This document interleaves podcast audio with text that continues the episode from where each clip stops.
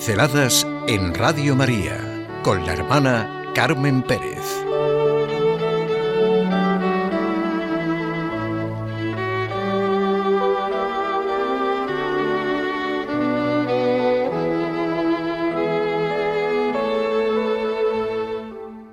El comentario de un nombre.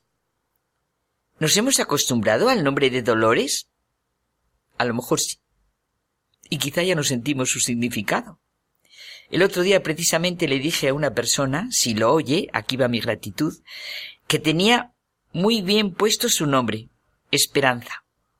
Y el otro día una persona que me hizo un favor, resulta que se llama Mercedes. Sería bonito saber cómo se empezó a poner este nombre de Dolores. Ya comprendo que cada uno puede pensarlo con el suyo, algunos son fáciles. Lo curioso es la primera vez que se llamara precisamente a una persona Dolores. Ahora, con esta fiesta del Viernes de Dolores y la que celebramos el 15 de septiembre, nos parece ya habitual. Dolores. Seguro que conocemos la devoción cristiana que sintetiza el dolor de la Madre de Cristo y de su Iglesia en los llamados siete dolores de María. Primer dolor. Simeón ve a Dios hecho hombre en brazos de María y en breves palabras le expresa el sufrimiento que va a padecer. A ti una espada te traspasará el alma. Segundo dolor. La Sagrada Familia tiene que huir y emigrar a Egipto porque Herodes ha determinado dar muerte al llamado rey de los judíos, al Redentor. El tercer dolor es la agonía que María y José experimentan en la pérdida de su hijo en su peregrinación al templo. El cuarto es el encuentro con el hijo, llevando la cruz a cuestas, en pleno camino del Calvario, en la calle llamada de la amargura. El quinto dolor es ver a su hijo, al Maestro, al Señor, al Salvador, incomprensiblemente clavado en la cruz.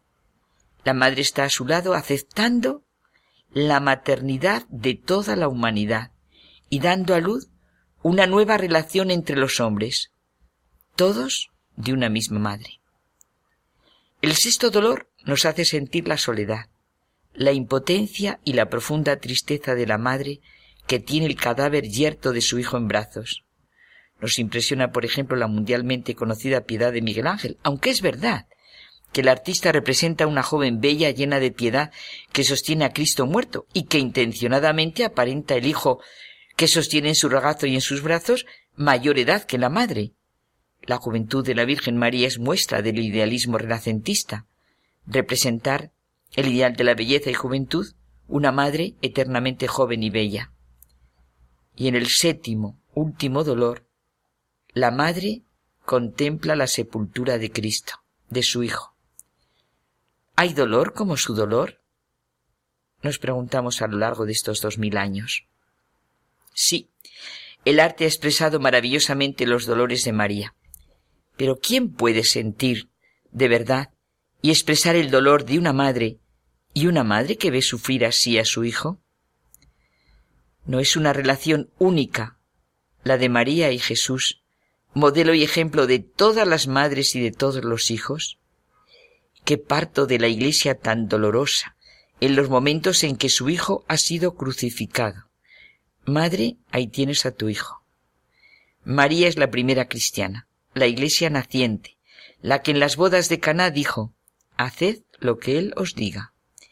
El mundo entero puede recordar el momento en el que el Vaticano II, en el Vaticano II se declaró a María Santísima Madre de la Iglesia y en el que los padres conciliares se pusieron espontáneamente de pie y aplaudieron rindiendo homenaje a la Madre de Dios, a nuestra Madre, a la Madre de la Iglesia.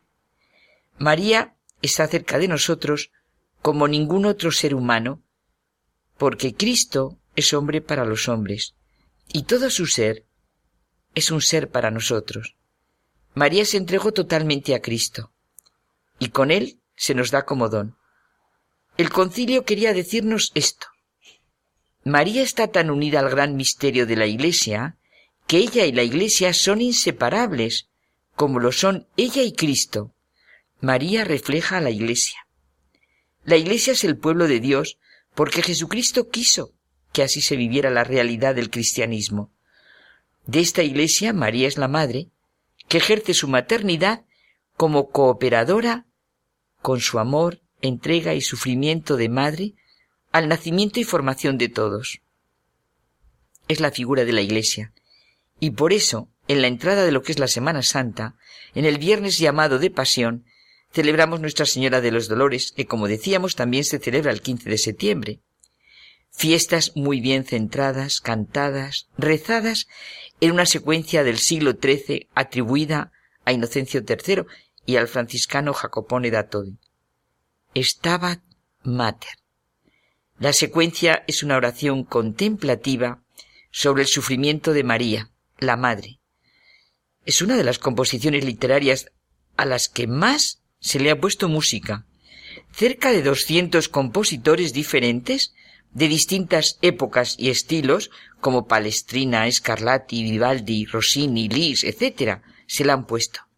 Quizá la más reproducida es la de Juan Bautista Pergolesi. De la letra hay una versión tomada de la latina medieval que fue hecha por el gran escritor nuestro del siglo de oro, Lope de Vega. No podemos leerla, pero solo sentirla un poco. ¿Se comprende también esta fiesta a la luz de la secuencia? Estaba la Madre Dolorosa junto a la cruz llorosa en que pendía su hijo. Cuán triste y cuán afligida estuvo aquella bendita Madre del unigénito. Languidecía, y se dolía la piadosa Madre que veía las penas de su excelso hijo. ¿Qué hombre no lloraría si a la Madre de Cristo viera en tanto suplicio? ¿Quién no se entristecería a la madre contemplando con su doliente hijo? Ea, madre, fuente de amor, hazme sentir tu dolor, contigo quiero llorar, junto a la cruz contigo estar. El camino para penetrar en los sufrimientos del hijo es penetrar en los sufrimientos de la madre, dijo el cardenal Newman. No olvidemos que fue un converso al catolicismo, una figura importante en el movimiento de Oxford, para devolver la Iglesia de Inglaterra a sus raíces católicas. Es precioso el nombre de Dolores y qué profundidad tiene. Estaba la Madre Dolorosa junto a la cruz de su Hijo.